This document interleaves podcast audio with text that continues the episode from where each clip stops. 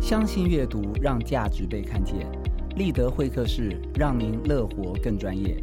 大家好，我是谈判沟通超业培训师 Leader 真理德。今天很开心邀请到十九座广播金钟奖得主小猪姐姐施贤琴来我们节目跟大家见面。贤琴好。立德，还有各位听众朋友，大家好，我是小猪姐姐，是贤琴，很开心呢，可以在立德的 podcast 里头跟大家呢来聊聊我的书。是，总算等到这个机会了，因为之前我出书，很开心上闲情的这个广播节目受访。那上次我就跟他说，哎，可不可以给我个机会啊，由我来访问你，因为我知道你也是畅销作家，很高兴他欣然接受。所以呢，我们今天在 Parkes 可以请他来分享。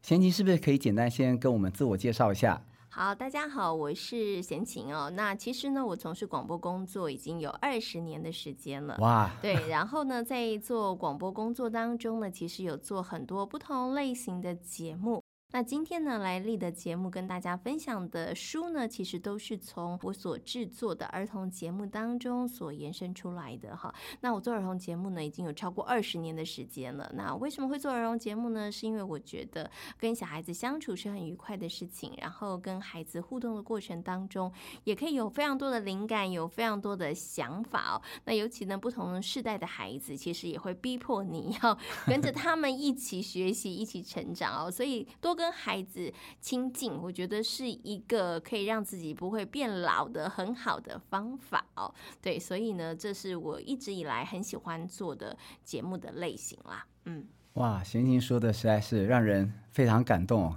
跟我怎么觉得跟我儿子相处，我觉得越来越老了， 可能我要跟贤琴多学习一些怎么样跟孩子相处啊。好，那我们今天啊就直接来请教贤琴，因为这是他之前出的一本书啊，叫做《巴蒂式系列》哦，奇妙的人体城市。光是这个题目就很吸引人啊。巴蒂式啊是英文的 body，对不对？？嗯所以这本书在要跟孩子们介绍人体的器官，嗯。对，当初是怎么样有这样的发想呢？其实会有这一套书呢，真的也是因为从节目而来的。是我大概呢，其实十几年前的时候，我就想要做一个儿童节目，跟孩子来谈谈身体健康，嗯带着这孩很子来重要认识身体器官。可是是那时候呢，觉得说，哎，如果我请一个医生来到节目当中，跟小朋友说，哦，你的心脏呢分成了左心房、右心房、左心室、右心室，很快就睡着了对，吧？好像会有点无聊，会有是点无趣，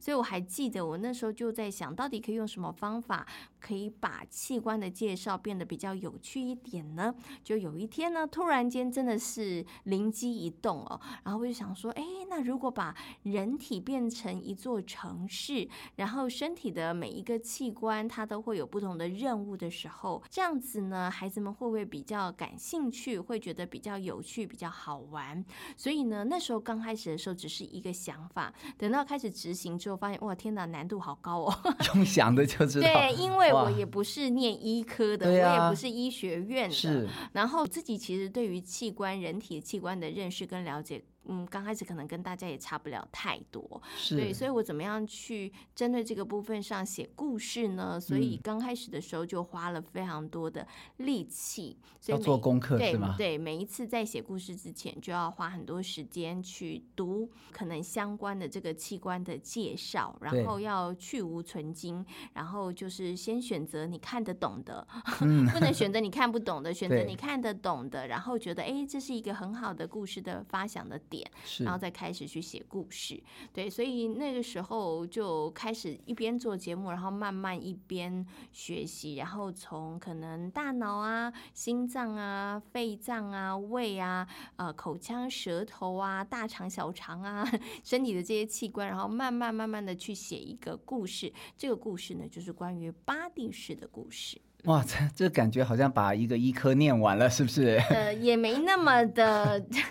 难啦，就是说，我觉得医科比我们要难很多当然很多。是对，一个医医生的养成要七年的时间。 是，那其实是做节目我们真的没花那么多的时间，但是是比起做其他的节目，相对来说真的要花蛮多的时间。我还记得那个时候呢，一个礼拜出一集节目，可是我光读资料大概就要花我一天的时间。哇，对，你要很认真的去看，然后看完有没有之后超？乎你一开始的想象？就是花这么多时间哎，其要做实准备，那时候我倒也没有想太多哎、哦那时候我 OK，觉得就是一个初心，对，然后我觉得是一个很棒的点子，所以对，然真的很后。棒。然后我会觉得也蛮好的，就是每个礼拜我都跟巴蒂市的市民相 处，对，然后每个礼拜都帮他们想一下这个城市里头发生什么故事，其实是也还蛮好玩的啦。对，所以那时候我我觉得。嗯，不会觉得特别的辛苦，但是嗯他的确要花上一些时间，是但是那个过程里头，我觉得是很有很充实很有趣的一件是事，是，而且想到可以帮助孩子，还有对啊父母，对,、不他们可对？以快速的认识跟了解身体的器官，我觉得后来觉得是蛮好的一件事情的。 是嗯，是，啊，真的是很不容易啊。你这本书分三册，对不对？对，我们来看看第一册叫做《超级城市选拔赛》，嗯，因为你刚刚说过巴迪市嘛，对不对？就是人体就是一个城市，这叫第一册是人体城市的调节中心啊。嗯哼，各位听众，你可能听不太懂，对不对？调节中心包括了大脑、五官跟皮肤啊，可不可以简单的、浅显的跟我们解释一下这个超级城市选拔赛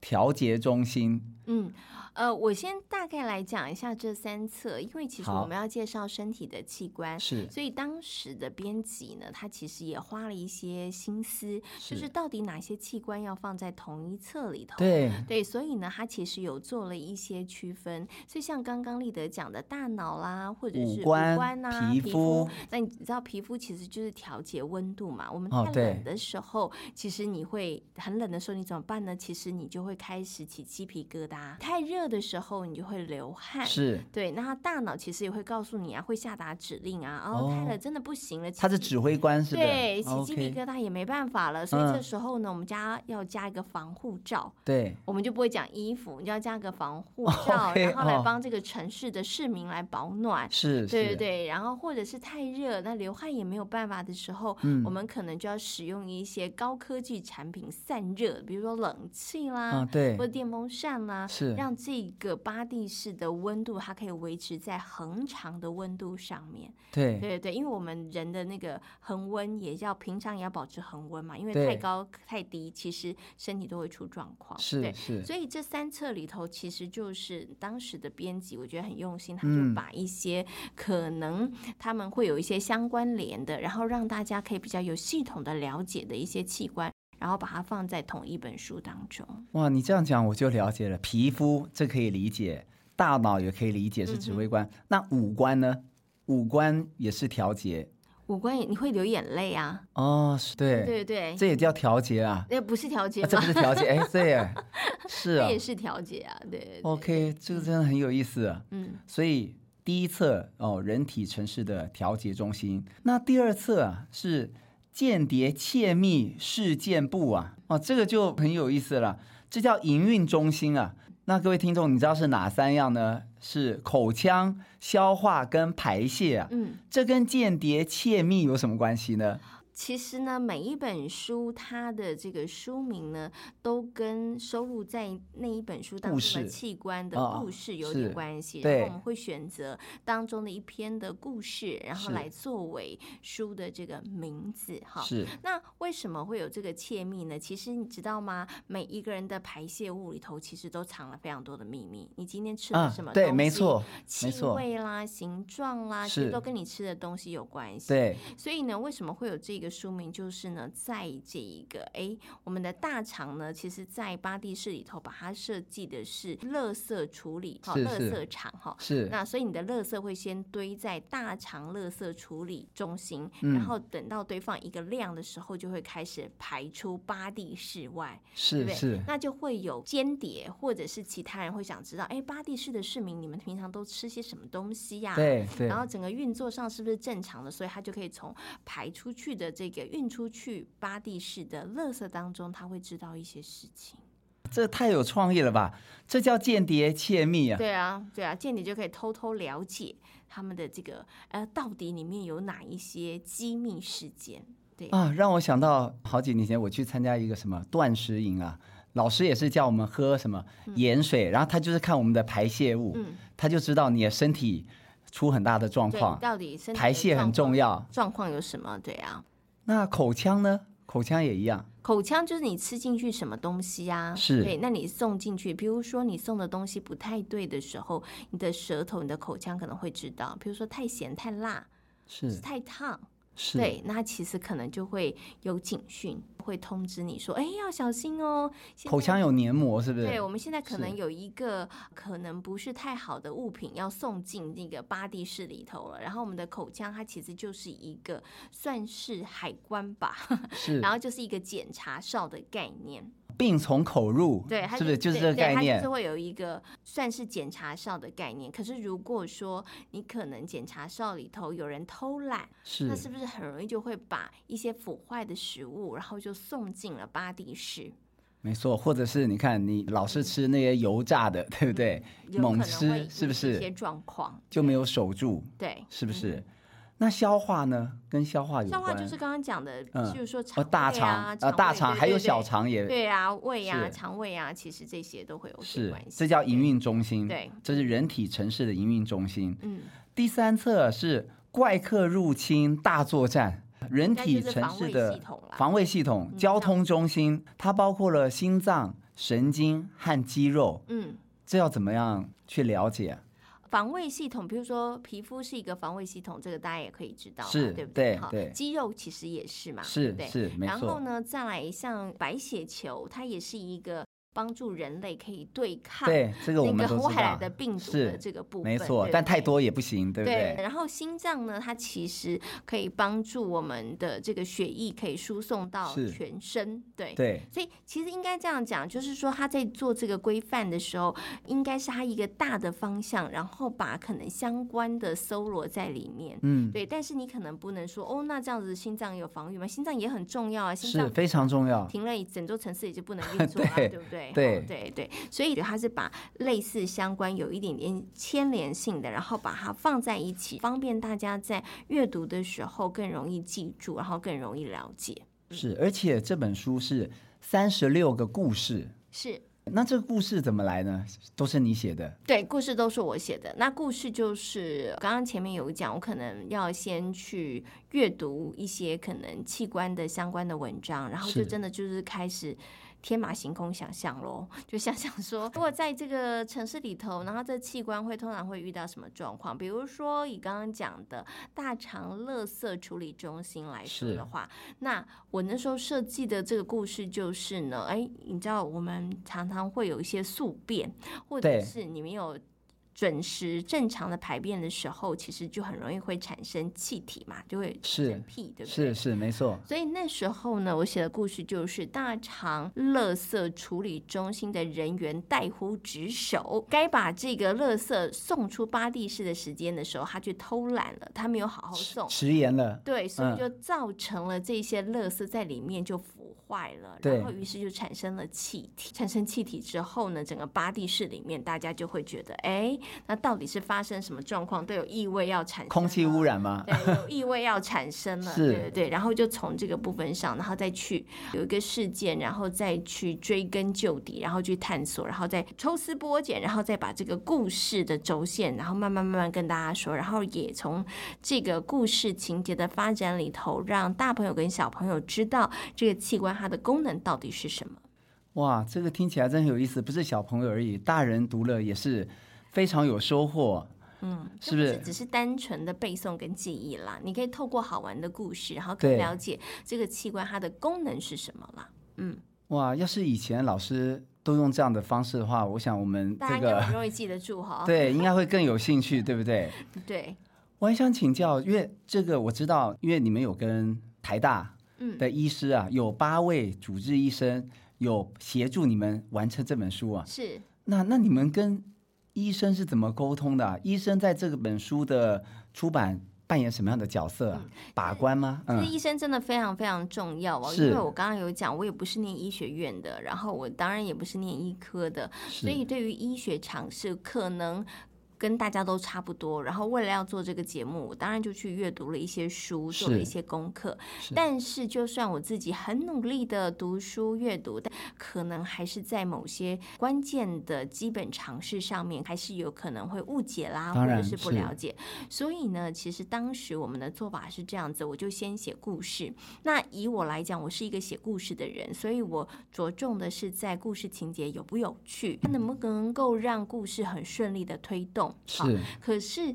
我的考量点只放在这里，关于这个器官它的功能的描述正不正确，或者是它发生的事件是不是有可能，或者是会不会太荒谬。是这个部分上面呢，其实都不是写故事的人要考虑的。是好，写故事事的人只是觉得说，嗯，应该这样可以吧。所以呢，我们就写完了故事之后，其实都要请台大的医生帮我们审定，他会帮我们找出我们可能在描述的过程当中不甚合理的地方。对，太是荒谬就不对，行。或 者是解释有所错误的地方，然后会做一些调整跟修正。那当然也有可能就是台大医生觉得说，哎，这个不能这样子写，觉得应该怎么写。我也会觉得说，啊，医生这样写太实际了，就不符合我们那一种非常有有创意趣的。，有创或意，是天马行空的想象，那是这个时候呢，其实就会听医生的这个建议，然后我们可能再会改写。是对，我们会再试着写一个就是医生觉得可以通过的版本。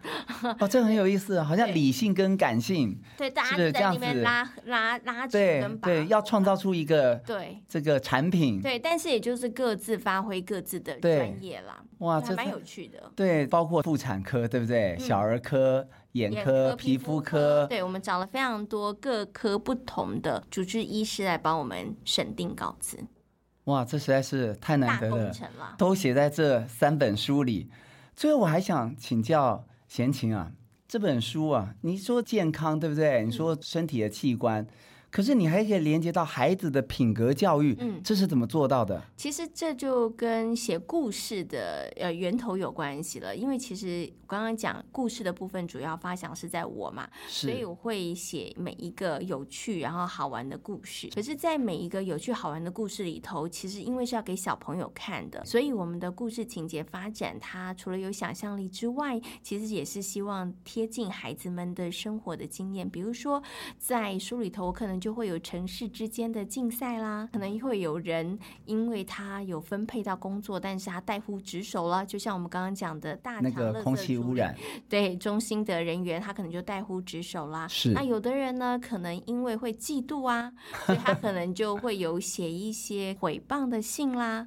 或者连是这个都造有造谣的信件。那这些都会出现在故事的情节当中。那为什么会安排这些桥段呢？一嗯方面有趣，当然一方面也是希望故事会变得能够往下推动，让大家是在看的时候会觉得有点悬疑，勾起大朋友小朋友的兴趣。那当然更重要一点就是，你从这样子的故事情节铺陈当中，我们也可以跟孩子来谈谈，就是哎，在比赛当中，你其实应该抱有什么样的心态比较好？是不是第一名就是最好的？嗯还是参加的过程其实是重要的。对，然后分配到你的工作，那你是不是要尽责的把它做完？如果你没有办法做完的时候，或是你做错的时候，其实你又应该用什么样的态度去面对这件事情？其实这一些都是呢，写完故事之后，我发现，哎，爸爸妈妈或者是家长、老师带着孩子们在看这一套书的时候，你可以延伸来讨论的。除了认识器官之外，这些故事的情节，其实也有一些部分给大家来讨论一下，到底在真实的生活当中